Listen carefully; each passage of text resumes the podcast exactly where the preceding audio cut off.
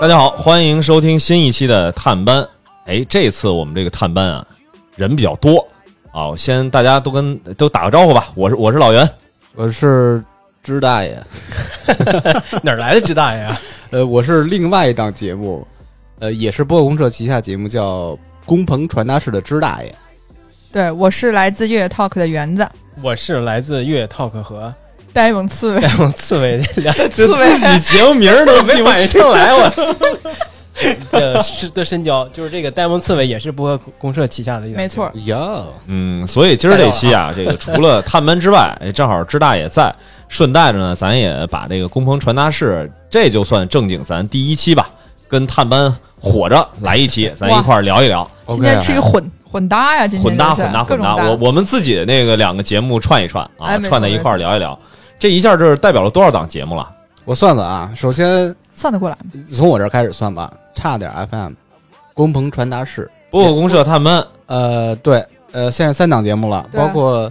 园子和深交的越野 Talk 和四个呆萌刺猬五个，至少五个了。四个人五档节目，真哎，这个阵容可以啊。咱先从越野 talk 开始聊吧，也挺难得的，就是一会儿真的是那个聊到两位主播现现在的一些这个状况和未来的规划，我估计也会稍微有点搂不住。那个我们现在啊是在呃狼园 Vintage 这边的工棚，我们是喝着酒聊着天儿，一块儿来聊一聊这个事儿。越野 talk 咱们也见面到现在有，我算了一下是有二十个月了。呃，应该最早是二零二零年十一月份儿吧。十月份来录过音，哦，但是我我是见他们是这个时间。先从我的观点是见你们是二零二零年的十一月份儿，对吧？有那么晚吗？在三里屯啊。我觉得没那么晚吧，十。我是因为录音才接触到你们的。对对对嗯老袁不是，老袁是更早一点儿。没有，我是更晚一点儿。我们第一次见面是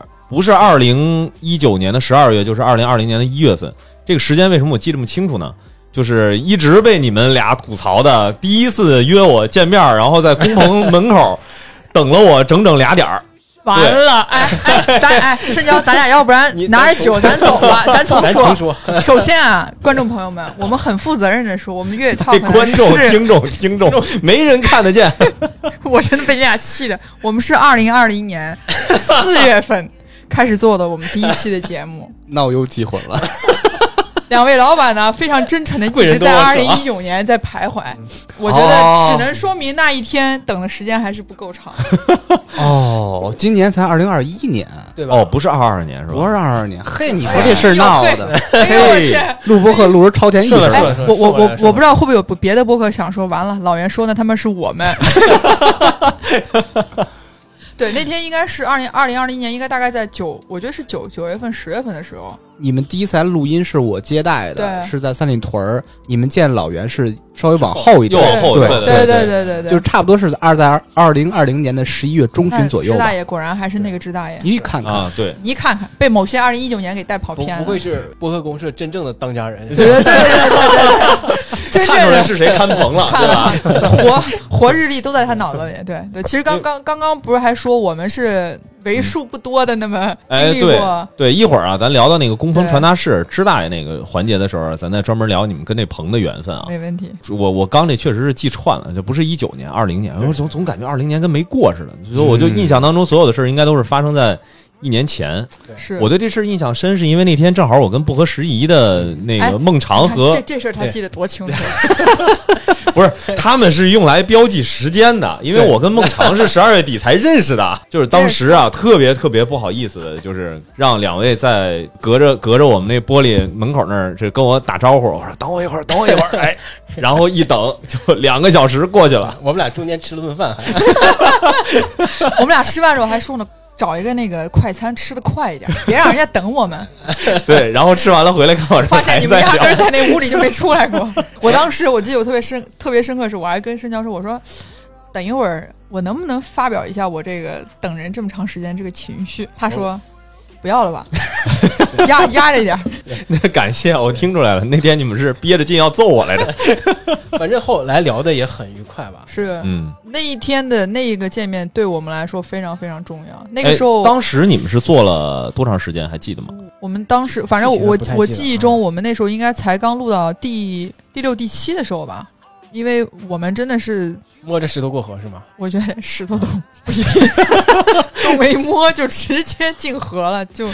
就当时跟你聊完之后，明显感觉看见了石头里边，就那个河里面看见石头了，可以往石头上去摸一摸，最起码石头大与小，光不光滑，能能有一点儿哎，有一点其实你看我前两期啊，就是录这个探班啊，其实风格差异还挺大的。这个探班上上期是跟《仙境之桥》录的，说实话，那次完全就是我自己夹带私货，跟他们讲讲说，因为《仙境之桥》这个节目是因为我怂恿着做的啊，哦所以呢，这个事儿呢不用解释那么说那么多，说为什么他们干这个。那上一期是跟呃九牧骑社，九牧骑社他们是也做了小一年了。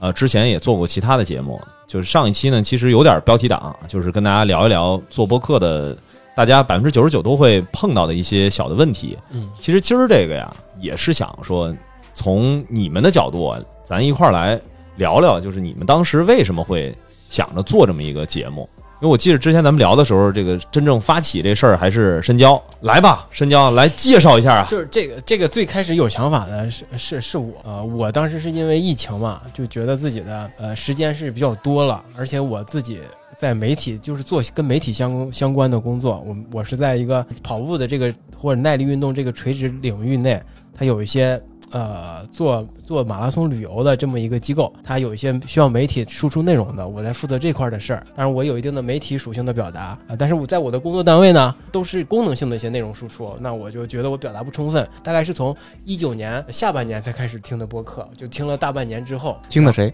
听的日就日坛那些啊，啊？头部的一些对播客是吧？那能我能接触到的就是那些。然后之后我到到疫情了，想要要要不做个播客吧。当时我主要是看到了园子，园子他他在他的那个那一家公司的呃，时候，这说的园子是那个女主播园子、啊，对对对不是因为我微信名也叫园子，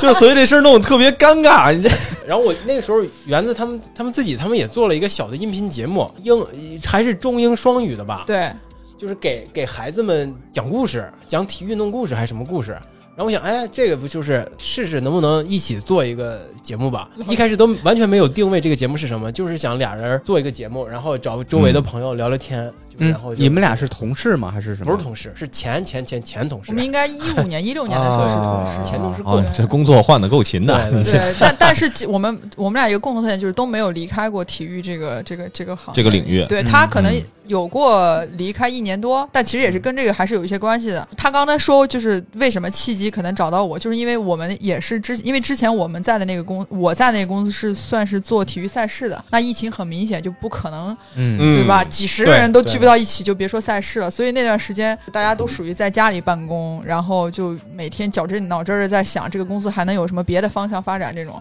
然后那时候我们公司老板就是突发奇意吧，说我们咱们公司一共十六个人。啊，四个人为一组，为为那个组成四个组，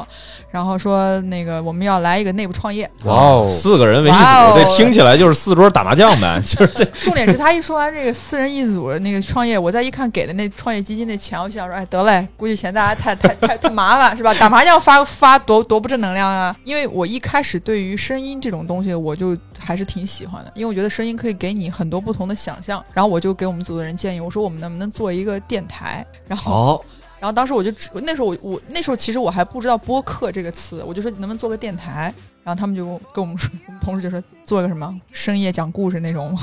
鬼故事。我说不，我说我想做一个跟青少年相关的一个双语的电台。然后呢，我们那个组的另外一个姑娘就说。那请问这跟体育怎么搭？怎么搭在一起？我说可能一开始入手想说从故事先开始，然后其实到现在我想想，我们还做了四十多期呢，可以了，是可以更吗？每天呃好像是一周一周三个嘛，我记得。两更那很和三更，厉害了很厉害。嗯你但是做起来之后发现工作量非常大，没错前期收集资料，然后录录制，后期啦，发布了，都是后来我们做了短是吧很短，我们做了一周之后，我们就改变了方向，因为我们当时你想，我们四个人完全没有做过这些东西，就剪辑都是现学的。因为我们组里面有一个男孩儿，就所以让他去做这些东西，但你也也需要，比如说有个配音啊这种东西。后来我们就变成说，那我们就把中国的成语故事，就中国的故事，用英文的方式讲给小朋友。就这个会比较快，哦，那这个跟体育有什么关系呢？对，就先就是就把它变成一个可能是跟就是我们我们那个就是电台都是找那种跟体育有关的成语，龟塞翁失马兔赛跑，对对对，塞翁失马还真有什么刻舟求剑、田忌赛马什么什么这那，全是赛马。龟兔赛跑，还真有龟兔赛跑，我跟你说。然后为什么我们我们为什么想用这个方式？是想说先让家长先关注听嘛，你听童话、嗯听这个没没错，对吧？然后又是一个。就是中国的这种故事变成一个英文的这种方式，因为里面又有很多各种各样的小单词啊什么。因为这个其实是说白了就是现成的东西。啊然后我们就我们因为我们那个电台名字叫与众不同，与是给给予的那个与，又是谐音梗，对，那因为快嘛，就你要想名字想半天，做做做做到后来，他找到我那天是我们停更的时候，因为我我们很奇怪啊，我们当时我们我们那个搞那个内部竞赛的创业？搞老认真了，我跟你说，虽然在家里办公，上半身全都穿的那啥，跟利索儿的是吧？利利索索，就下面当然穿个短裤什么，上面穿了个衬衣，就真的 BP 啊。就跟演播厅一样。对，就视频嘛。然后老板还专门找了一个他的朋友是做什么融资的人，我心想说这事儿搞这么大吗？你最后就发现这个事儿吧，你把它想的真的有想的有点大了，就不是单单把它当做一个小小电台在运营，就发现这里面牵扯到的东西很多。但我们就是，但是这四个人呢，如果其他三个人在这个可能观点不一样的话，就很难往下就是做下去。所以后来你就把这个龟兔赛跑的热情投入在这越野 talk 上，哎，是吗？没错，所以当时是深交找到你，对，那我记得他我们俩聊那天是在国贸的 Beer Smith。喝着酒，吃着肉，在那个场景，之下，那是哪天你还记得吗？呃，应该是 二零二零年的四月十五号。你看看，哎呀，你看看看，哎呀，渣男，人时间、地点、人物都都记特清楚。二零二零年四月十五号对。嗯然后当时他跟我说完这个事儿的时候，我直接就说 OK 啊，好啊。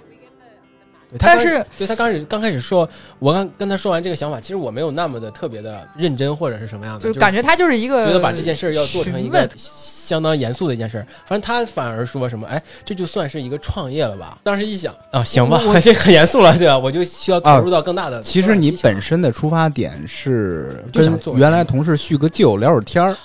并不是他他不不他觉得不是他主要是拉个人过来买个单，哦，谁谁买？我买的，那天吗？肯定是我呀。我忘了，我我可以查一下。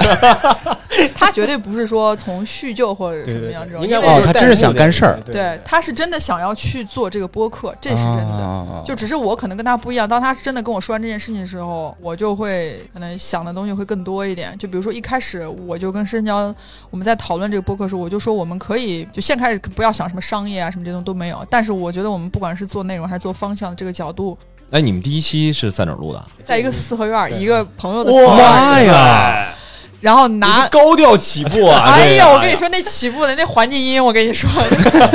用用的那个用的麦是是那什么唱吧的那个，哎，这种这算不算植入？对，拿着唱吧那唱歌的麦克风，嗯然后什么什么提纲什么都没有，然后所以啊第一期找了一个最好的朋友，就跟他说，他也他倒是也很支持我们，就说来吧，我们仨大眼瞪小眼，你看看我看看你，就那么尬聊了对一个半小时，差不多吧，然后对，然后就就上线了，就 上就上了是吧？对，成片是大概多长时间？也一个小时十五分钟吧。就没怎么剪是吧？么剪没怎么哦那个时候就是我第一期，第一期就是我剪的嘛，就是我们录完了之后就都丢给我了，我就就讲完了之后就依葫芦画瓢，就是听了之前所有的节目，他们前面都要有一个集锦或者那什么东西，啊，金句，对，金句就是那个。对，我说我可应该应该有一个吧，好，那我们就有一个。哦，对，然后然后就 show show notes 要怎么写，标上时间点那么写，我就所有的都是看着别人的怎么做的，然后就移过来了，就嗯，出了第一期节目。哎，这个好像大部分都是是都是这样。对，老袁，你可以跟他们解释一下这金句的问题。我之之前听你说这个金解金句这个问题是为什么要有，呃，有的是不适合有，你给大家解释一下。就是金句这个呀，通常情况下是你整个这一期内容是有一个核心要表达的观念的时候，实际上你是通过摘选这个里面特别能吸引人的这些句子，让别人知道你这一期内容大概会聊到什么话题的点，嗯，以及你的核心的观点是什么，其实是吸引你继续去听下去的这么一个方式。但它不一定要有，比如说，如果你这个从头到尾就是一个很完整的一个故事，其实你如果前面把这一部分内容摘出来之后，会造成一个很大的问题，就是你到真正后面已经要爆出来的那个，就有点像你要抖包袱的时候，你因为你前面你给那个给它摘出来了，剧透了是吧？就剧透了。就是，所以这个并不是说所有的节目都很适合，对它有点像是平时咱们写文章的时候前面那个小导语，其实是为了吸引听众能够打开这档节目之后，很快的在前面的这十五到三十秒的时间进去让他能吸引他继续去听听。下去，对吧？，当然了，除了说去摘个金句之外，有很多的方法。你比如说，你做一些沉浸式的音效，能够把你这一期要讲的内容提前先去，呃，有点像让大让大家有一个预习的感觉，呃，或者说是让大家先有一个沉浸的这个状态，其实都是 OK 的。但是这金句确确实实，它得服务于 服务于你的这个实际的这个内容，就是之前经常讲的嘛，形式服务于内容，其实就是这么回事儿。在一开始，所以为什么我才我说上一次虽然等了你两个小时，但我们觉得两个小时是非常值得的，没事儿没事儿没事儿，感谢你们不打针。因为那个我们真的就是有一种，就是因为深深交他听的会更多一点，所以基本上很多我们比如该有什么，不该有什么，怎么样的方向，一基本上都是他这边定好，然后我们就按照这个再往前推着往前走。所以在见你之前，我们真的是一直是属于就是在模仿吧，对对对模仿，就是在模仿，对。就是见完老袁，这脑袋一个灯亮，灯嘣儿，不，我们知我们知道播客公社是因为什么来着？哎，这个有意思，说说。对对对，是因为有是声波那个事儿吧？你说是音波的事儿吧啊，？音波对，声波，声声波声波也有，喜马拉雅的这个流量投放工具。音波是吗？我靠，我这个记记性啊，对，就是就是用了那个用了 渣男，就用了那个工具，才知道知道公社，然后又知道了你们有工棚，所以就就来来来预约这个工棚，因为之前声音特别小，而且特别杂，都嗯，对，有有已经有听众反馈说你们这个音质问题问题不小，我们也想过要不要自己买设备，苦于前期投入不想那么多，嗯，哎，就是恰好此时看到了播公社主要是那九千块钱的奖金没拿到。对，而且最重要是我们那时候，我们从四合院录完第一期之后，后来就都在他前公司的会议室里。对我们当然，四合院户外是好，但是你对设备要求又很高，所以我们说嗯那就对吧？我因为我们又没有一个固定办公的地方，所以只能去他们原来那个公司嗯那个会议室里去录。然后我们当然我们也从唱吧的麦克风各种各样的升级到各种各样的小麦克风，升级到全民 K 歌的麦克风。差不多吧，级别差不多。一步一步，现在坐在这儿用上了罗德的麦克风，哎哎，哎对哎，正好可以聊聊关于你们第一次来破公社的工棚录音的小故事。对。你们那时候是第几期开始来？问他吧，这种节点的记忆，渣男对，跟我没有关系，他开始搜了啊，开始搜了。他也没记住。我有，我记得就是总给知大买咖啡，哎，他妈的这件事，他跟我说他一我说他不喝咖啡。去一个有咖啡有酒的营业场所里面，为什么每次都要买咖啡啊？因为我们都会给嘉宾带一杯嘛。对。哦。每次然后他他又在那儿，因为他们之前我解释一下，因为他们之前特别愿意约是早上十点到十二点，对对对。对特别早，刚开门就顶着门那种，知道吗？我还没时间做咖啡呢，他们就是拿着咖啡什么的。我当时是身交特别仗义说啊，我给你不知道你喝什么，给你买了杯这个，买杯那个，就是换着样的买吧。我当时有一个理由搪塞他，我说我不喝咖啡，但是内心的出发点什么？心疼的，花这钱干嘛？都是自己人，不至于。那你给我们买也行啊，我们又我们又不介意。我也不是这么见外，对对对对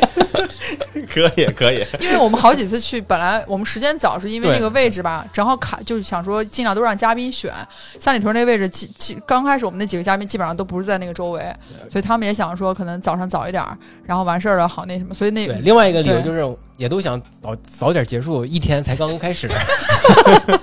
我们去了。前两次基本上一进去就看支大爷在搬桌子，各种开着规制。对，因为当时老袁是跟另外朋友就是合营那个工棚的地儿，哦那个朋友是做酒吧，一个工棚加一酒吧，他们晚上会把桌椅啊呃变换一下桌型、那个阵型什么的。我需要早上起来提前过去，先把那个桌椅挥到原位，才能进入这个录制环境。嗯，当时我记得当时还因为疫情吧，嗯疫情反反复复，那冬天疫情又起来了嘛，那个门前门又关掉了，对吧？对对对对然后我们我还得从那个那后门进去，委屈你了，绕了好大一圈就 就才才进去。有时候我来了，他都没没到，我我得等他一会儿你跟。老板这扎针儿一样。哟，不知道呀，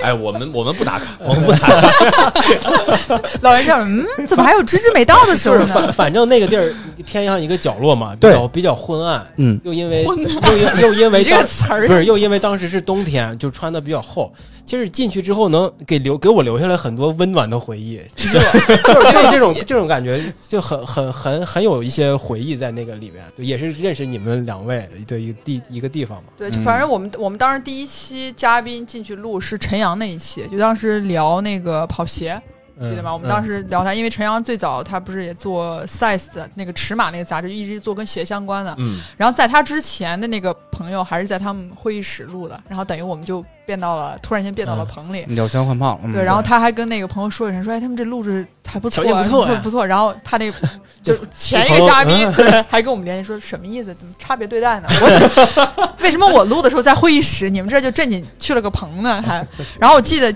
我对那天记忆比较深刻是当时进去之后，因为那个那天不知道是谁放了几本杂志在那个房间里，你知道有一个世界时装之愿对就类似哦，当哎时那个哎 L 嗯 L 他们刚在那录完音，对，啊。然后进去之后，哎，常阳往那一坐，第一句话说：“哟，这是要知道跟我聊，所以先给我放本杂志，再让我翻翻，是吧？”哎呀，我看看这杂志现在都做多少胚了，就是就 就有一种好像他在回，因为他以前是从杂志社出来的，啊，对，就在那，那是我们当时在那个棚里录的第一个嘉宾，对吧？然后再后来就是黄河啊什么那些，嗯然后我们还发现一个问题，就我们一直在纠结，我们这个播客的平台要不要有一个影像的部分留存，嗯就有个视频的东西，这个是我们到现在都还没有想好的一个形式，就一直在琢磨。然后我们就有第一次，我们就试图说拿手机把这个录音的这个过程把它录下来，然后比如说就是选一些可能有有意思的话题，把它稍微带画面的上对面给给发一发。对，嗯结果我们嗯第一次尝试在黄河那一期吧，对对对对，嗯，视频里面从头到尾只有黄老师自己，我们俩全被这根杆儿。半边身子，就我我被挡了个脸，不是他被挡了个脸，我被挡了半边身子，就是没进没入画，没入画因为这个跨跨度太窄了，我们只有一个手机，对不起，我们只有手机，然后房间呢又那么的温暖，对，哎呀，从头到尾，我早知把那监控发给你们，监控拍的可全了，我你早说呀！那天我们俩看那个就但是也用了，反正第那也用用了，也用了啊，其实截止片段还是不错的，加分的。嗯对，第二次也试了一回，试了一回就是更更惨，就是那就派一个嘉宾一个人，就我们俩全在卡在画外面。哎，但是有一期节目印象特别深，也是在当时的工棚三里屯录的，就是六六大狗熊。对对对哎没错，他们是本来就是视频博主是吧？对跟你们合作那个那一期应该有点儿意思吧？对那期，因为我们当时都把自己称为算脚步 KOL，对，然后说他们是视频，我们是音频，那我们想说一起来结合做一下内容，然后我们的出发点就是都想问问，就是就是在现在这个状况选择做这件事情。就是其实我们也是想相互之间，就是大家去给给一些帮助这种感觉吧。嗯对其实都是在兼职做这件事情嘛，就是有其他的工作。哎，正好啊老袁也在啊，让老袁跟你们帮你们分析一下，说这个关于播客做视频这个事儿，到底对这个音频有没有一个提升什么的？肯定是有提升的。那目前看起来的话，像闲闲聊天会在 B 站上面把他们之前的那个片段放上去，呃，确实是会让闲聊能够在更大范围内能有一个不错的传播。但是如果你指望说视频、音频、图文这几种不同的载体互相之间能够有一个比较好的转化，这个比较难。就比如说你做视频，有可能你视频呃别人很喜欢看，但是因为他看的就是你的视频，他很难说因为看到你的视频，最后引导着说去你的音频上面。就这个事儿的话，都不光是线上的东西，因为之前的话也跟教主，呃，就在对面李想国那儿，去年九月份的时候也是聊过这个话题。你像他在线下做那么多的演出，我们设想一下，如果他的每一次的演出现场追着他来的这些人都能够听他的节目，那他的节目的量应该比现在要大得多。对因为线下嘛，他已经跑了这么多的场子了，但实际上这个是转化不过来的。然后另外一个例子就是大猛天才捕手魔咒的这个公众号那读者的数量简直是，对对吧？跟跟播客这个比起来，那肯定是没法比了。他们每一期内容也在推，说我们现在有这么一个天才捕手计划的音频播客音频，那希望能够通过 这一部分做一个转化，也是很难转过来。大家实际上在呃微信里面看一篇文章，我的习惯就是阅读。我即便是再喜欢你，除非我本身就有收听的习惯，不然的话，我很难再养成一个习惯，为了去追你这个内容去专门下载，或者说专门养成一个收听内容的习惯。所以这个习惯确实是一个比较难去突破的一个事儿。就是现在可能公众号和视频这两个之间，目前都已经是非常非常成熟的这个媒体了，他们之间其实现在也没有达成一个很好的转化的效果。就更别提在这个里面势力这么小的音频，所以这个事儿其实是需要，就是大家开始慢慢慢慢的，比如说都有阅读公众号的习惯，都有看视频的习惯，都有听音频的习惯的时候，这个转化才能达成。但是在这个之间，其实我们前期做的这个准备还是必要的。我们当时犹豫的点就是在于，就像刚刚芝芝问那个问题，就我们是觉得说，如果我们要上这个视频，那它肯定得让人能看得下去或者看得进去才有意义。那我没有觉得说我们本身就可能出发点，或者现在来说可能擅长就是做这个音频，我们也不擅长去说去把这视频怎么怎么样去有个脚本，怎么样去拍。但如果就只是把录音的那个过程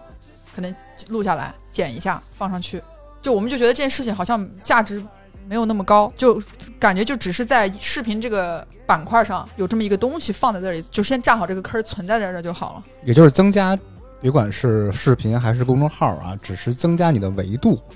呃，不可能是就也也几乎是不可能从公众号或者视频转到转化成音频的听众，是吧？但是这种情况会不会又分散掉你的？这就完全看你们的精力，就是看你们的精力是不是能够对，主要看时间够不够。对，时间够不够？你你要时间够的话，你我觉得啊，就即便就是把录音的过程录下来，截出片段。你放到那那块儿，它也是有它的意义所在的，就是不会说你做了，然后是负的效果，这个不会的。但是说它到底能增加多少，那有多大的作用，这个事儿其实挺难说的。但是你不可能指望说我们平时就是用，为什么选择声音？因为声音能够交流的更。深入一些，咱在这儿坐着没那么大压力，也不用考虑说今儿穿什么，这会儿光怎么来，我今儿的状态，哎，这块起了个痘，对吧？你这发型能看出你确实，是吧？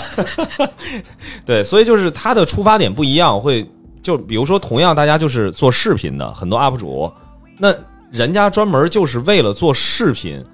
去做的这一个系列的东西，跟我们主力是做音频，然后附带着做了一个视频，那个制作的质量，那肯定还是会有比较大的差异的。那我们就不可能说追求我们做音频的同时有一个视频能够达到视频那边的这个不能叫专业吧，最起码是非常非常用心，就是深耕在这个领域的这些创作者能够跟他们达到同样的曝光。那这个我觉得对他们来说也不公平嘛。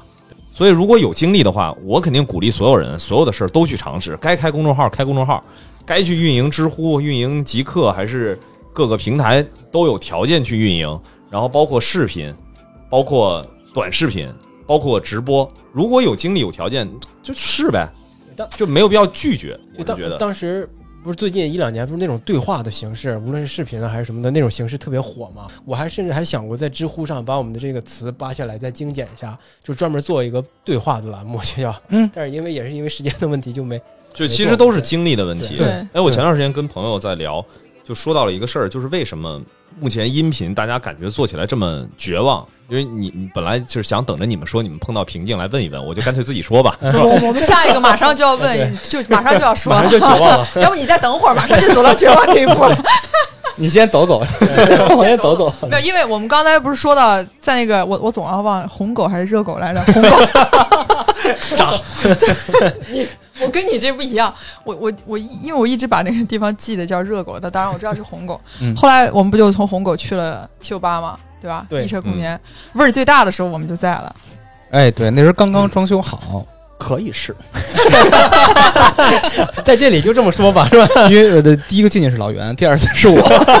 播客你们是第一个录节目，我们这儿好像也是第一个。哎，对，搬过来，对对对，是吧？对吗？对吧？是对的。对的，必须得斩钉截铁说，就是是，真的是真的。对，然后后来我记得我们再一次跟老袁聊，就是搬到七九八的时候那一次。反正就当时就是提到了做宠物博客这个事儿吧。啊，对对，当时那天就正好最后说想做一个宠物嗯播客那个，但在此之前，我们其实就那那天去跟你聊，就非常明显，就是那时候我们已经做了大概二二三十期二二十多期了，至少是二十多期。那时候我们就已经真的遇见绝瓶颈？已经绝望了。我们那时候的绝望是在于，我们很明显的感受到我们的节目是以嘉宾为一个很主导的东西。然后当时老袁说了一句。就是非常好听但非常扎人心窝的一句话，就是你们有没有发现，你们的节目把你们俩的声音剪掉，把嘉宾的声音一组合，哎，这也也是是一个完整的节节目。故事 FM 体育版，你这句话更伤我，他这句话更伤。你知道那一个当时我在那个坐那，我是第一个反应觉得，我、天哪，哎呀，也对，也对，就原来扎人心窝还可以这么说。就但是就那时候我我们就不知道要怎么去转变这个方向。就是你你们在你们节目里面的存在感和大家留下的印象比较弱嘛？嗯，哎，这其实我觉得芝芝还挺有发言权的。嗯，就是差点 FM 很少很少找嘉宾吧？哎，我们最怕的点，也就是你们之前呃发现问题的点，特别害怕到底听众是来听我们请的嘉宾的，还是来听我们的节目的。我们坚信这点以后，就是除非是觉得自己值特别值得请的，或者说嘉宾非常厉害才去请嘉宾。平常一百期有不了一期嘉宾，主要是靠我们自己输出。我因为是我特别希望我们的听众是因为我们留下，而不是因为嘉宾留下。如果是因为嘉宾来听嘉宾的，嘉宾去任何一个播客，不是差点儿的，是什么差很多，什么非常好，什么那的，都可以去。他是追着嘉宾走，而不是追着差点儿走。听出来了吗？就是还是咱俩能力不太行，输出没有办法输不。是形式上，我觉得得是可以调整一下。对嗯就当时咱们也请请知大对对对聊那一期过一回，嘛对对他也给我们支了一招，对吧？对就是你你得先呃让让他选，让嘉宾看他想表达什么，然后我们重新设计问题，加加入我们的看法，啊来来这么就来这么的达到一个表达的平衡，嗯就是有可能就是弱化嘉宾的同时，让他充分表达，而且我们还能立住我们的表达。也不见得是弱化嘉宾，就是希望在嘉宾有强表达的时候，你们也同样差不多百分之五十的表达和输出，这样呃至少对，至少有有能中和一平衡嘛平衡一下。对我觉得这个办法还挺好的。立刻下一期节目我们就采用了这个办法，就是小明那期吧，对吧？小明那一期对，那就是对，是我们那个事情对我们业内不有一个特别大的事儿嘛？因为啊行业内有个特别大的事儿，就是那个嘉宾就是我听那期了，对对非常厉害。对嗯，，是是我们我们就就就就用了一下这种这种方式，嗯，也就我觉得我觉得那期真的是就改变挺大的，不客气。哎，没客气啊，哎，老是想，哎哎，怎么突然间到了一句不客气？因为那一天你跟我们说完之后，我们俩嗯是，我记得那天咱俩是走路去地铁站，对吧？对对平常一般我们在那门口就分分开了，自己自己就各回各家了。那天我们就说就这个话题想再讨论一下，然后走一路我们就在觉得说，就是你给我们说的这些点，就是直接。就到那个，就那个直直指痛点，你知道吗？就告诉你这个地方就是坏了，就已经捅到不能再再那个深。因为我们之前就是想不出来到底哪个地方可以去改变，因为我们本来就想去分享跟运动相关的这些故事跟嗯，人。那这些故事跟人，如果只是仅仅靠我们两个人，没有这个人在，那我觉得它的丰富多样性就还是仅限于在两个人这个这个之间。因为我觉得嗯运动一定要你亲身参与到里面，才会有一些不一样的事情。但是呢，就像之前我们就感觉，就是我们真的就是非常多的让嘉宾表达他对于这件事情就我们甚至刻意要弱化，对，刻意弱化自己，就让他说的越多越好，因为我们才觉得这个节目是有价值，就听众花这个时间听，就是不会觉得浪费，就是我白白放一个多小时，就那种感觉。但是到就是，就老袁不是说你们服务意识太强了，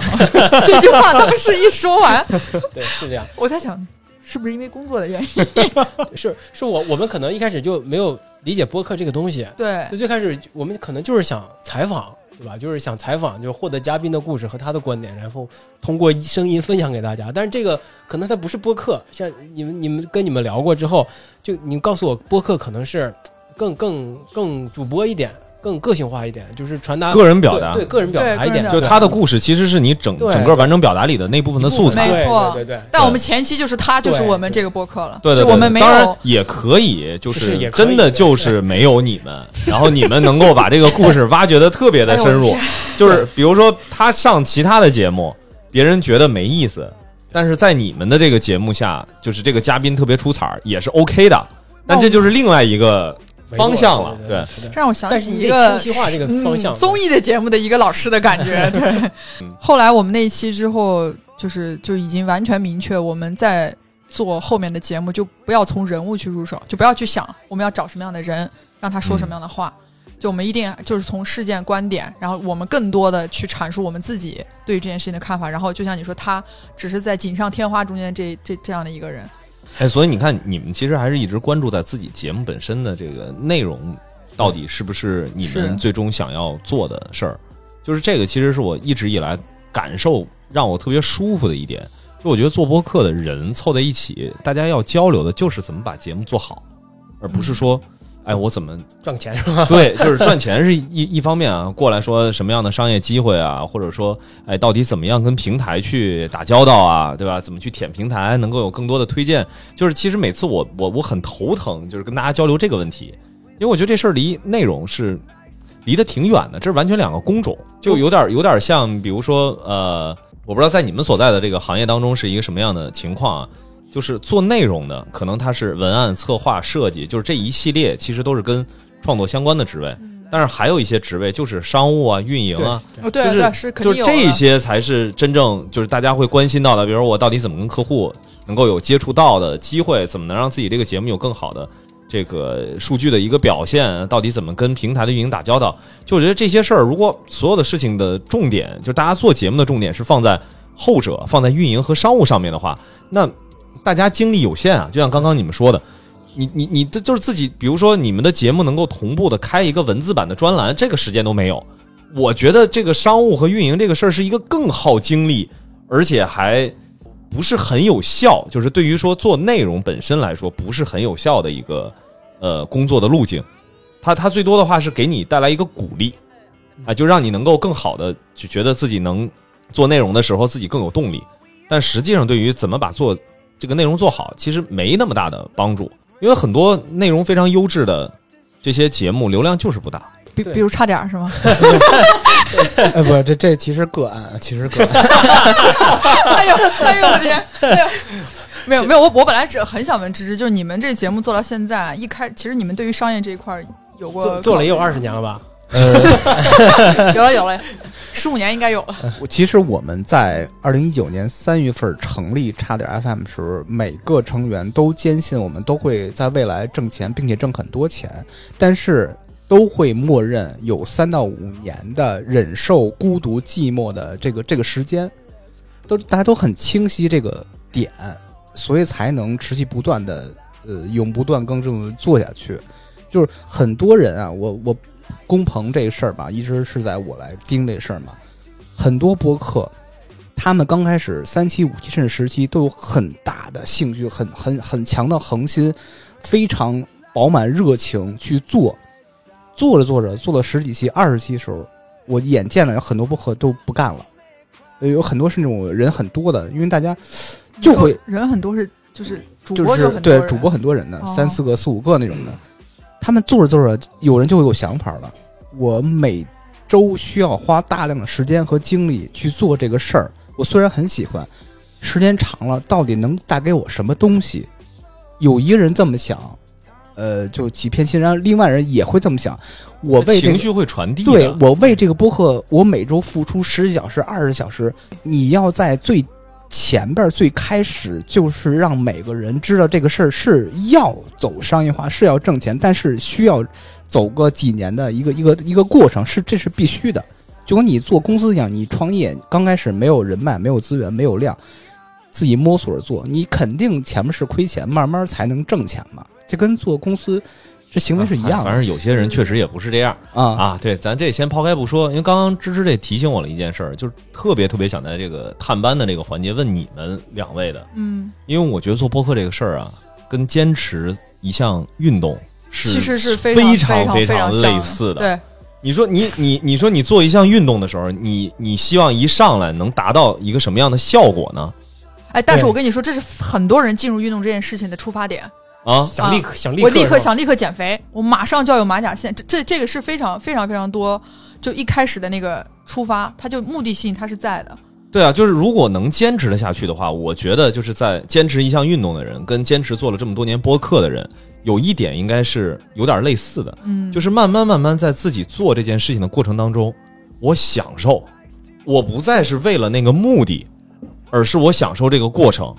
而且我坚信，因为我享受，所以我能够带着快乐的心态，然后奔着一个更好、更健康的目的去坚持做这个事情，我一定能够达到自己预期的那个目标。但是能不能达到，什么时候达到，反而这个时候就不再是没那么在意了，没那么在意了。但是这哦是不不太可能说说我坚持锻炼，然后身体越来越差了，这个这不太不太会嘛。对对，但如果你你一直有一个很饱满的热情，我做着节目，也不太可能说我这节目越做越差。对。对对，呃，我说的不是数据，就是啊内容内容。内容，对对。对对，内容肯定是越做越好，一期比一期好，这是正常的。我我我。所以我就说需要把这个数据这件事情，就是需要给它给它抛开，就有点像什么，比如说运动，如果他一开始抱着目的就是让自己啊有一个身形儿，然后或者说自己通过运动，然后表现出一个非常阳光健康的这么一个状态，然后找到女朋友啊，对吧？如果这是他的目的，就假如是这个目的，或者说就是减肥，运动时间长了以后，是不是一定能够减重？我觉得抛开脱水的因素不说的话，我觉得不一定。嗯，那那运动是是不是一定能让你塑形？那得看你到底做的那个运动是不是冲着那个方向去的。但是有一点是一定的，就是你如果坚持运动的话，你的体质、你的体能、你的身体健康状态一定会提高的。这个就等同于做播客的时候是，的，你的内容，然后你在做播客这件事情是不是进入到了一个比较健康的状态？然后其他的事儿，我觉得其实，比如说，哎呀，其实曾经、曾经、曾经，我也是这个有过短暂的一段时间的健身经历。两天，短暂，就是我我我发现，其实如果你的这个追求的目标真的就只是为了这个练出塑形，它真的是有速成的方式。但是我没有觉得我那段时间的身体状态变好，这个是我我我我我不知道这个会不会得罪到跟体育运动相关的这个圈子里很多人啊，但是我感感受是这样的，相信我们流量还是很大的。就是我觉得这两件事儿其实要分开，就有点像刚我说我说商务和运营以及内容本身的这个创作这两件事儿其实是完全两条线，嗯，一个更偏向于表面，一个更偏向于未来、长远、持久的。就看你想要什么。只要做好内容，把这个商务和运营交给播客公社做就可以。你赶紧来播公社，大家集结。我我我们是什么时候收到？那时候还没见老袁，对吧？对，我记得那时候我们先收到了是一份像合呃合同一样的一个东西，对对啊，对，我记得我当时第一瞬间，他发给我让我看一下，因为一般这种商业的东西，我们肯定都会谨慎一些谨慎一些，对。然后再加上本身在公司也会处理这样的事情。然后我当时看完之后，我问他第一个问题就是：我们现在这作坊找我我们是不是有点儿 怎么？为什么呢？然后我当时还在聊，我们就首先第一，我们确实没有这个嗯自，信，因为觉得体量也还不够。所以那会儿我们就在想说，可能是不是比如说在，因为我们是垂直细分领域，那可能在这个领域中间，现在我们可能算是可能刚开始做，然后又稳定更新啊，怎么样这样？但是你说那个时候让我们去往商业的方向去想，我们肯定是觉得不是不可能时候，不可能。嗯，就是你还内容都做的不够好，别人都不知道你是谁，拿什么去给你做这些东西呢？所以当时我们就说先再先等等看，先把自己的内容先做好。我觉得这个这一点也是我们俩能合作到现，就是最起码一开始合作到现在，在这一点上，我觉得我们俩首先是形成共识的。嗯就我特别认同你刚才说，就是真的在做播客这件事情上，跟坚持一项运，就做一项运动，长期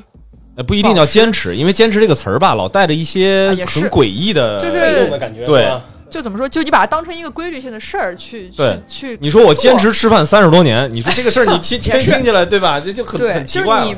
养成一个习惯，一个生活方式。对我首先我觉得，首先你得把这些东西都当做是一个就是积极正正正向的一个东西，就是对，正向，嗯，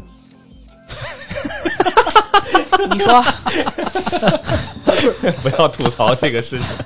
就是就是，其实这个节目，就是你不是一直在说怎么就是怎么寻找对录节目啊，或者是做嗯播客的热情，或者是找它的意义。就是我觉得可能每个人做播客，他在这这个做这件事情中得到的意义或价值都不太一样。但起码对我个人来说，它就是给我的生活多了另外一个支点。我最开一开在做播客之前，可能一方面是我的工作，另一方面是我的家庭，对生活生活部分。那这两个部分可能都不是我自己能够做百分之百的主的这么两件事儿。那现在这肯定的嘛，你你无论是工作还是过日子，都得商量着来吧，对吧？得跟他家属说，对不对听听一下这期我说的对不对？是吧说的对，是你非得让这两个男人同意你，你看那那你就你你肯定就是就做博客这件结巴了，结巴。一着急就磕巴。做博客这件事呢，我觉得就大部分都是因为我们两个的理念也是相合的，有过默契的合作经验。之前啊，就是也是十多年的好朋友，就所以认知也都比较一样。所以做播客这件事呢，我可能有百分之八十或百分之九十都是我自己愿意做和我能够自主控制的一件事儿，它就能极好的平衡我在在其他的地方，在在另外的领域给我带来的一些负面的压力或者什么之类的，就形成了一个非常好的支点。因为有了播客，我觉得我的无论是工作还是生活都会都变更好了。我觉得这是对我来说，这是最大的意义，一个特别对我来说也是非常大的意义。对，就我我记得我们有一次去参加那个，就还是狗哥推荐我们去的是吧？对对对我我们那会儿还被被别人采访，就是说我们我说有有两个同行做了一档那个完完全全是在网络播客，对那个网对网络，然后说做了一个这么一个节目，还问我们说你们为什么想要做那个音频？我当时就说，因为我觉得从这个里面我收益非常大，我是被这个东西给了给予了我很多东西，所以我相信这个事情是好的，要坚持做好的内容一定是第一位的，剩下的东西我觉得就该来了就来吧。交给播客公社是吗？对，交给播客公社，交给播客公社。但是为什么我们说现在我们遇到内容的瓶颈？当然了，当时我们说完这句话的时候，我忘了是谁说了。你们多少钱？知道还说 多少钱？这这就瓶颈了啊，多少期了？你们这我们这做瓶颈了？二十来年了，都没遇到瓶颈了。对啊，你们这多少钱？五十期瓶颈了就，真的就我们也很想在这个内容上看能有什么样的一个突破。但是就像老袁说，因为我们可能一直垂直在做这个领域，嗯，你让我们跳出这个领域去看别的领域东西，说句实在话，我们可能也不太适合去。哎，去你看说的这个事儿的话，就是我不知道你们现在的那个听众啊，跟你们在交流的过程当中，有没有表达过是因为你们的专业，所以去听你们的越野 talk 这件事儿？首先，我们跟我们的听众交流不是太多，你们还没有建立听友群是吧？没有没有没第第第二呢，就是他们最大的吐槽就是你们声音太小了。一开始我们后期的事问大爷，后来没少问过大爷后期的问题。对，就就这两，就是我没有那种就是可以及时的相互交流的这么一个渠道，我们暂时没有建立这个东西。你要建立私域流量，要要要要开始了，我们没有，我我们刚开始就觉得还不到时候，所以我们其实都没有但。是我我不觉得是，我觉得是有必要的。你毕竟你们现在做了几十期节目了，是需要一个非常直接的第一时间反馈的。呃，比如说你你你是通过评论去判断他说你声音小或者吐槽你什么的。现在有一个最核心的就跟老袁问题，你的内容上有没有人真正给你第一时间提供反馈？是是不是真正是因为你们专业才做？我觉得并不是，肯定是不是那种特别干的内容，是一些呃解构的，用一些生活语言去解构这个体育的一个赛事的，还是运动这个这个一个方式去，肯定是这点去吸引他们，并不是你说一个特别干货内容，什么这那这那这那，教教你这，教你那，对对对对对其实还。对之前我们还真想过有一个，就比如说有个有一个栏目，有个板块，真想做这种干货的东西。后来我们就就是又又很认真的想，就是在我们运动的这个过程当中，我们真的会选择去听一个这种，就是干到不能，比如说我教你怎么跑步 这种，嗯，就是类似这样，比如教你怎么游泳，这个跟跟真的不是说靠听就能解决对这件事情。所以后来我我们就舍弃说这个不要做了。嗯但但我们其实跟目前跟听友之间的这些交流，都是比如说喜马拉雅啊、什么小宇宙啊、微博，他们会给我们留言，但我们还真的没也没有主动去问过说对不直接。比如说你对于这期的内容有什么，你有什么感感受或者感想？更多时候可能是他们会直接讲说，哎，这这期哪哪哪还行。还做的挺好的，要么就说哪哪哪声音太小了，就就类似这种。你可以在我觉得其实是要找到 你们现在那个节目真正要传递的一个，呃，说的装一点的话，就是得有个小的内核。就当然现在我我我我没办法给你们的节目现在去定性。假如说越野 talk 其实是希望你们在体育运动这个领域这么多年累积到的资源人脉，能够找到对应的人，以及你们对这些项目的一些认知了解，那你希望能够向听众去传递运动这件事情，或者是跑步这件事情，你应该是能够在这个过程当中得到享受的，或者你在任何一个运动当中都能得到它的享受，就是你能传递这么一个信息出来。这样，比如说你们未来的嘉宾再来，他会自己心里会知道，哎，我上你这个节目实际上在分享我的故事的过程当中，其实也是在让听到这些内容的人，听到节目的人，能够感知到我们在体育当中感受到的快乐。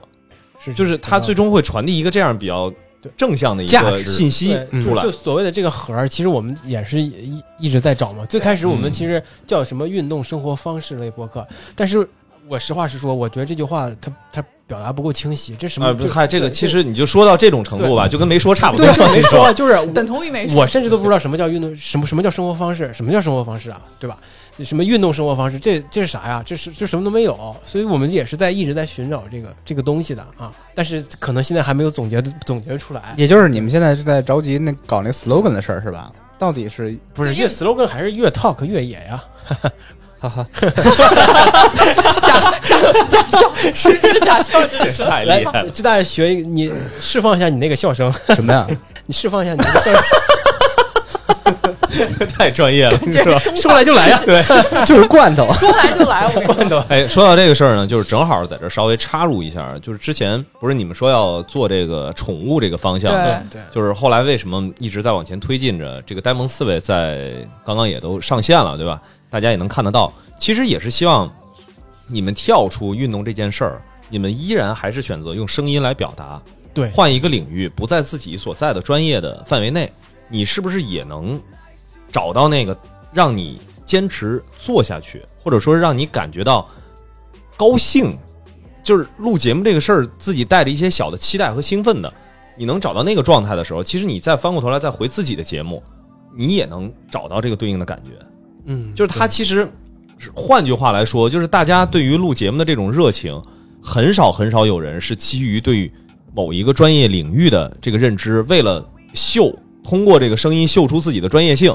这一批人啊，从我目前的观察来看的话，其实坚持不了多长时间。他总会有他因为因为你一你一直在输出嘛，对那你输出着输出着，最后没了，除非你需要把这些东西都结合成自己的生活经历，但是你一旦自己的内容已经变成了是结合自己的生活和专业的话，他就相当于他也找到了那个对应的方法，别人不再是羡慕他在专业领域的那一部分的这个专业性啊，或者是这些经历，更多的变成了是能够跟他的生活经验产生共鸣。那这就回到播客本身的这个听众的一个最核心的认知上了。所以就是我觉得其实不一定要呃，你像上一期的这个工棚传达室的节目，就是在说做节目到底要不要垂直。嗯，其实这一期我觉得就可以稍微稍微给出一个答案，就是垂直与不垂直，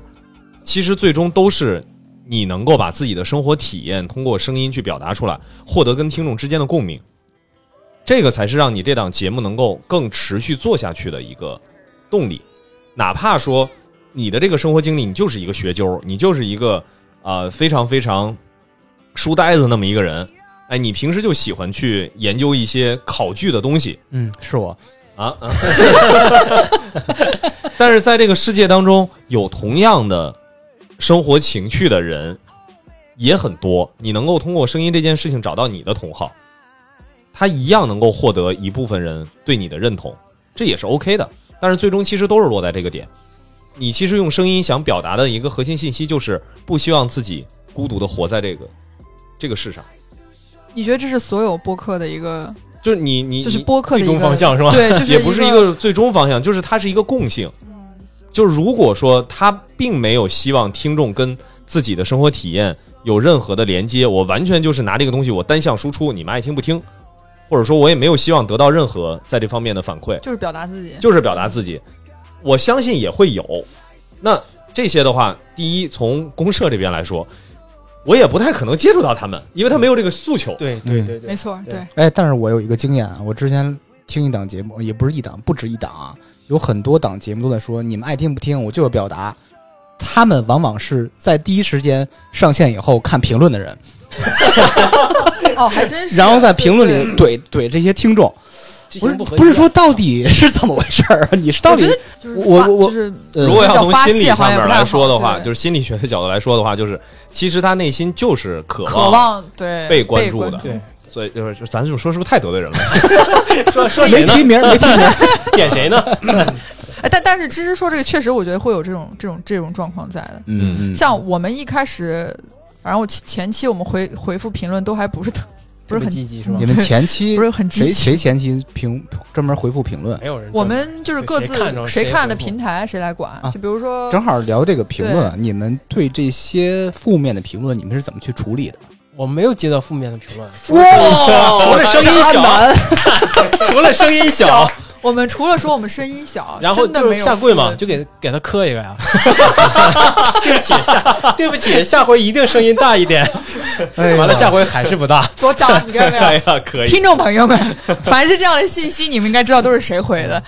哎，那你们的忠诚就是听的忠诚度还是很高的。我以为只是说哦，那看来你没什么人听听的人啊确实不是不是不是不一样不一样，就是呃，之前我跟申江聊过，就关于你们的播放量，其实在，呃咱们这个体量，你们播量还是可以的，不要特别纠结数据吧，但是还可以，比就是同时期的呃播客量还是要大一些的，所以你不要特别纠结说自己的内容了，自己的我们完播率，就像那天给老袁看的数据哦就很很不高很不高。因为其实这个我我我们一开始如果按照我的理解，我我对于影响完播率的这件事情，我会觉得第一个可能时长上多多少少是会有一些影响。比如说你一个半小时的，一小时十分钟的，五十分钟的，就对于他听这个听这个东西的场景来说，他真的有这么长时间说能听到一个半小时结束吗？就是会不会有这么大量的时间？因为我会模拟我听播客的那个那个场景，遗因为你没有关注播公社在呃前几个月发布的听众的报告。呃，上面有各种数据，就是听众的人群收入了，包括你关心的收听时长偏好和形式内容，你可以再关注一下那个报告。哎，好嘞，我光关注工程传达室了，没有真的。当时我就对于这块，我我们就非常的费解，就是这个事儿吧，他我我我觉得没法给出一个特别明确的答案，说怎么样确实能把完播提高上来。但是我们的总结下来的，呃，肉眼可见的经验就是，如果你的节目听众很喜欢里面的某些主播，就是这个类型的节目，比如说你在评论当中，然后大家的评论都会哎有一些对主播的这种对话的，这种节目的完播，通常在后台看起来还都不错。嗯，但是这种话题性呢，确确实实就会是他不一定，对因为对它不是说你的完播率是你的每一期的完播情况，而是你的完整节目算在一起之后的这个完播的情况。所以其实如果是嘉宾的话，我说实话，我也很难去说说这种以嘉宾作为构成要件的播客，就是他的这个完播率，我应该怎么去判断？我觉得这个其实细分析起来的话，我估计这能对好录个多好多对对对对录个好多对对对。期节目都没问题没错，今儿其实主要还是说回来是在探班嘛，嗯，呃，这个园子后面会有一个自己的规划啊，感觉这像是最后一集要录，不是，因为现就是目前啊，这个探班呃还没有过返场的情况，所以就是这一期结束之后，我觉得在这儿咱自己先立个小规矩吧，因为距离你离开啊。离开这个世界，那那那不至于，就是应还有应该还有两两两个月，一个月，一个月，吧，嗯，一个多月月我觉得你先解释一下到底什么事儿，咱大家听着都懵了，什么什么意思？真的要 你看我对面那渣男已经各种各样开始那个，你你等老开始师说完琢磨了散布谣言感是吗？觉感觉老袁要有话送给我的。哎，你什么时候去哪儿？你说一说。我十二十二月，我十月十二号去西班牙，然后去读体育营销和管理，去读读书。嗯，是一个职高是吧？哎，你说对了，是个大课外专，培训班，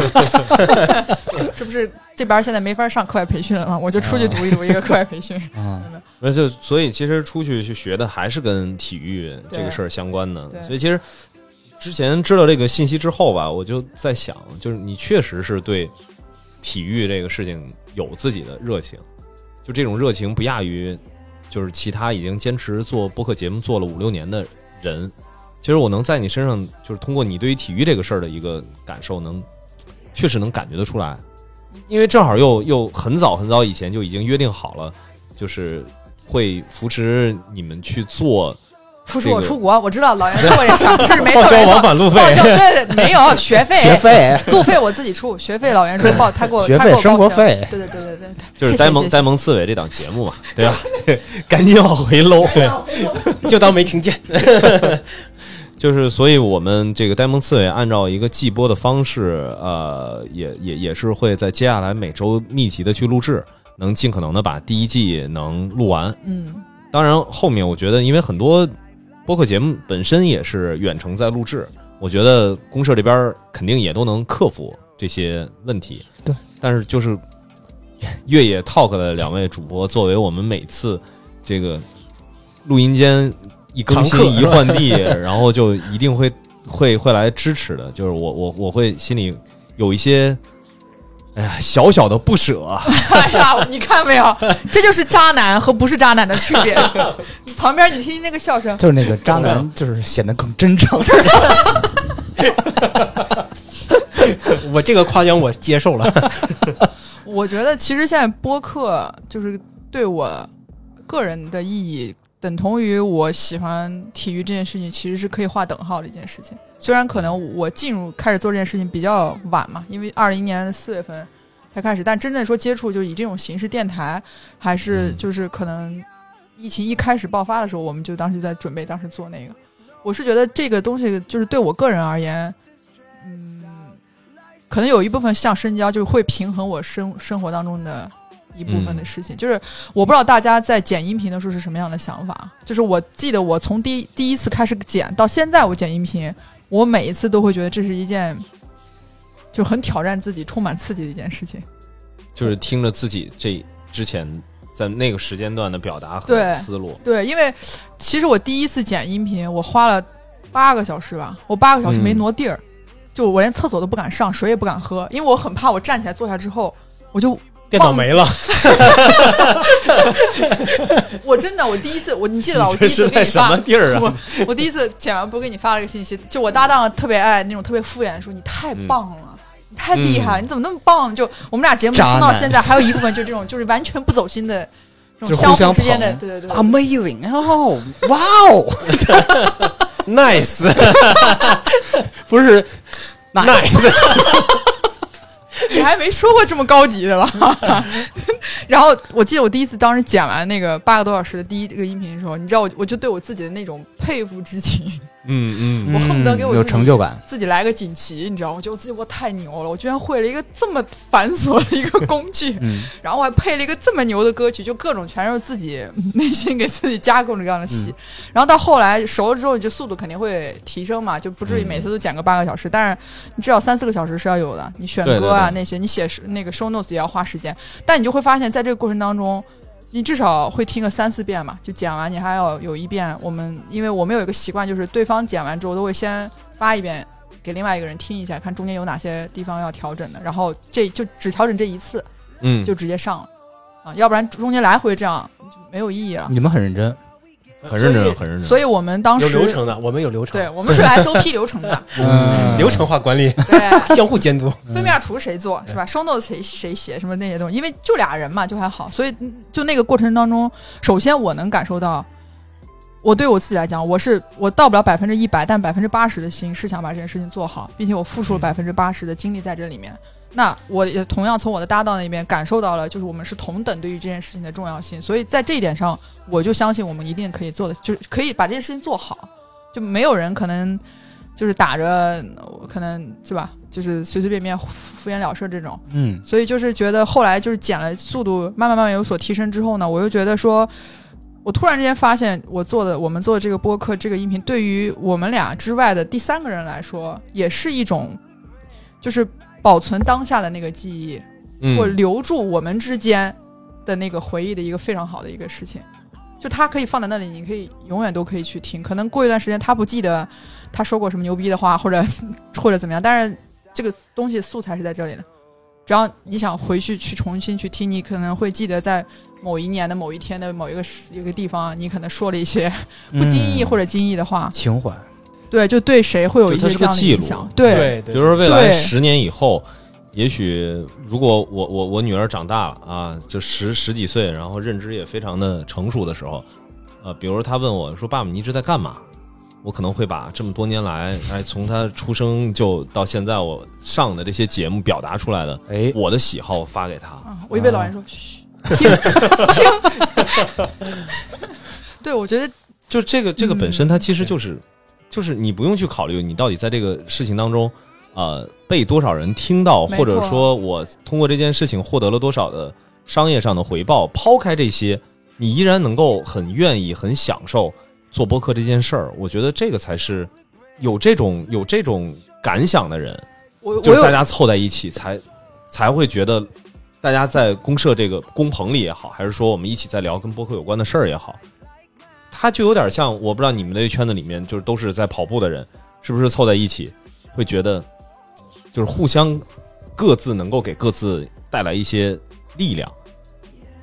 我你刚刚说那让我想到，有人形容说做体育的人啊，嗯一定是一个情怀大于很多什么功利啊什么这样，因为做体育挣不到大钱。就是就就就我突然间想到有人说，然后我就在你因为你刚刚说的，我在想，你说播客按照现在这个体量来看，嗯你，说他能跟哪个行业去比吗？也也也一样吗？跟体育行业对对，能 跟体育行业去对吧？就是你，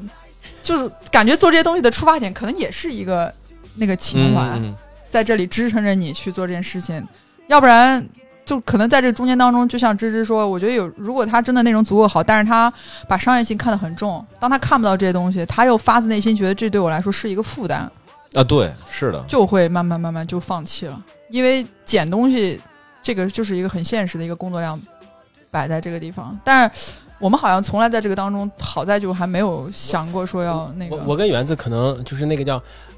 他他特别容给容易给自己加戏，特别动感情。我可能更偏向于我永远不会自我感动，我渣嘛，更多的可能是自我否定或者什么之类，用用其他的方式来获得力量。对这个，对这 就是扎完以后，那你说你说扎用其他方式给我获得力量，就是有连贯的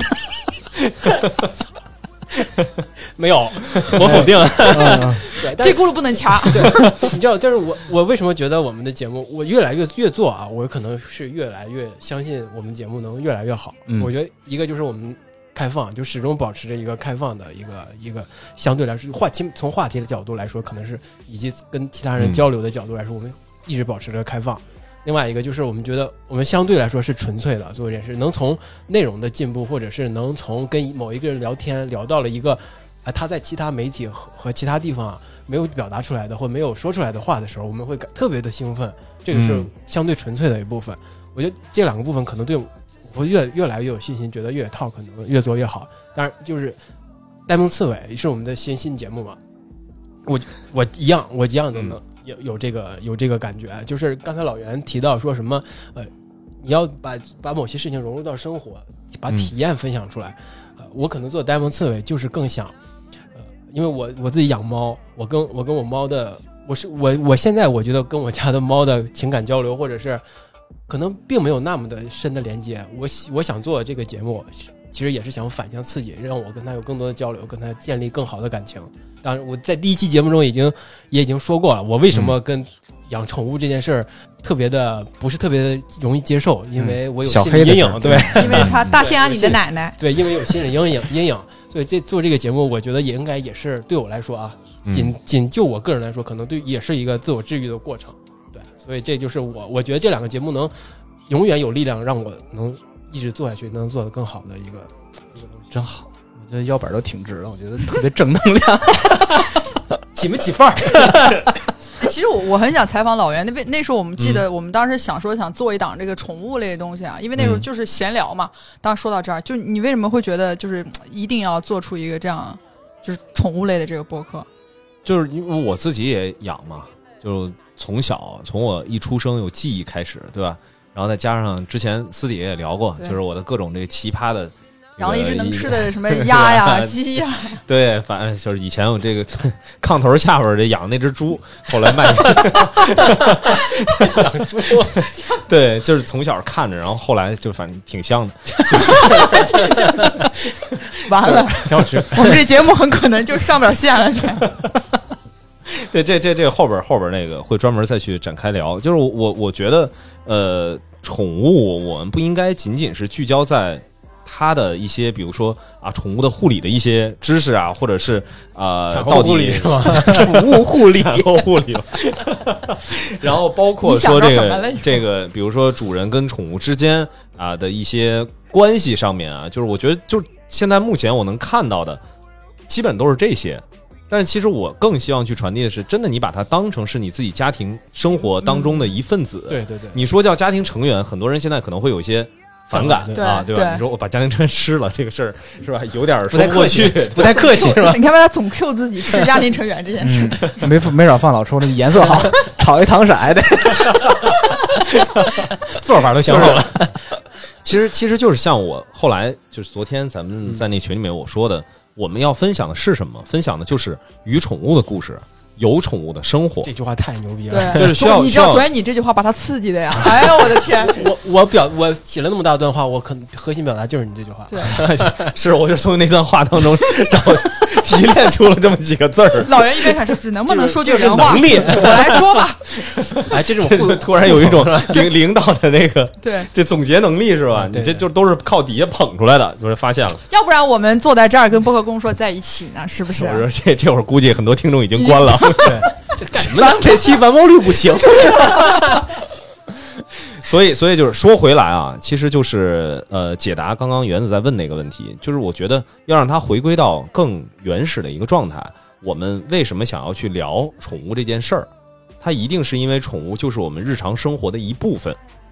那套用回来的话，就跟公社现在在做的所有开发的一系列的节目是一样的。看上去我们有一个商业的考量，说啊，这个是一个赛道啊，对吧？它是一个行业一个领域，我按这个垂直去做，能有更多的播客来进行共创。当然，这个是一个冠冕堂皇的在商业领域的话，但是对我来说，那如果我真的是商业考虑，那我是不是应该去搞搞这个个人理财的金融的赛道，啊对对吧？是不是搞搞医美的赛道？那这些东西更直接啊。我还是会从自己个人的一个偏好，我认为自己日常生活当中，比如说一样，呃，说体育，我会觉得稍微说的有一点点小，所以我可能会把它变成一个所谓的泛体育或者是运动这个大的领域的概念去开发一个新的节目。它其实传递的那个信息是一样的，就是运动是我们生活的一部分。你可以不了解这项运动，你甚至你根本都看不懂，但是我希望能够通过我们这档节目，让你觉得我们做的这个节目、这个运动其实跟你的生活有关，是有意思的，能让你去理解那些看上去特别傻叉的，在极大的热情投入在一件你不理解的事情上的这批人，他们的这种热情是值得被尊重的。那再套用的话，就是游戏、二次元、宠物，其实核心是传递这么一个信息，这样的话才能吸引更多的做播客的创作的人能够来参与到公社开发的这些节目的共创当中。嗯，因为我相信这个点是能够引起大家，就是大家已经拿起麦克风去表达了，大家一定都会在某一个领域，在某一件事情上有这样的一个一个意共同的认知和意愿。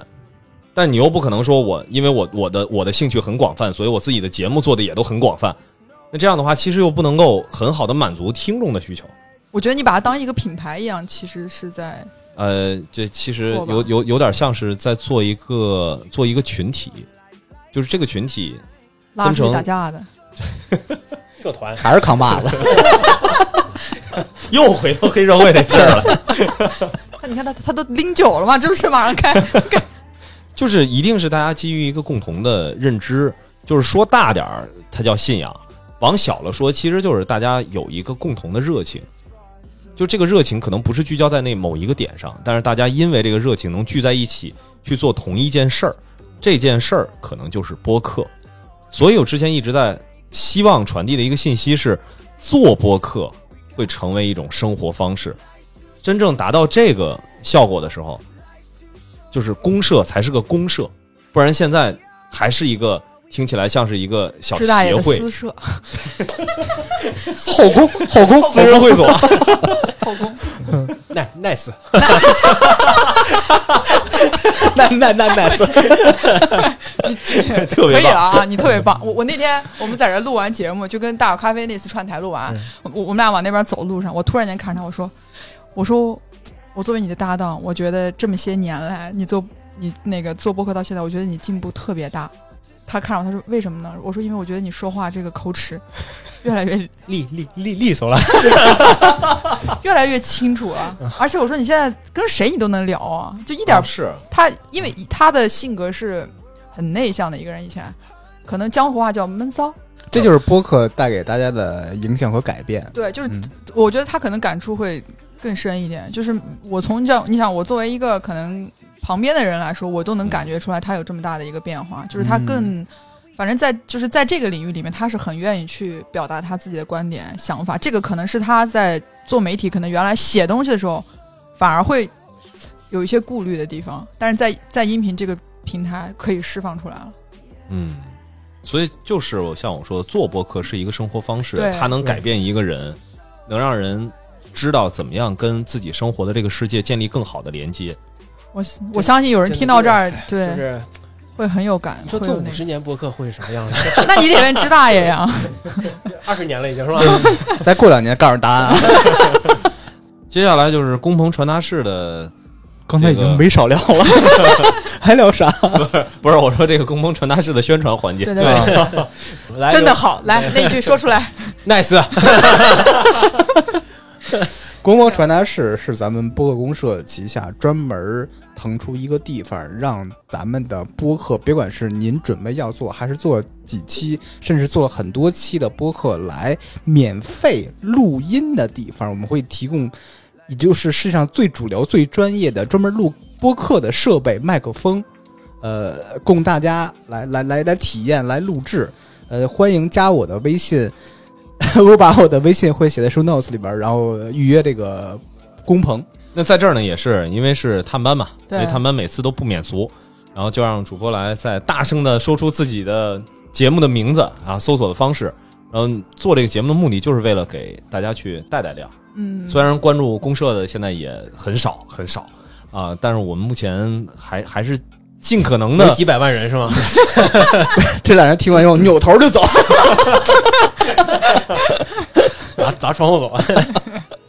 就是希望这个有幸听到的吧，就是关注一下，就是听到一个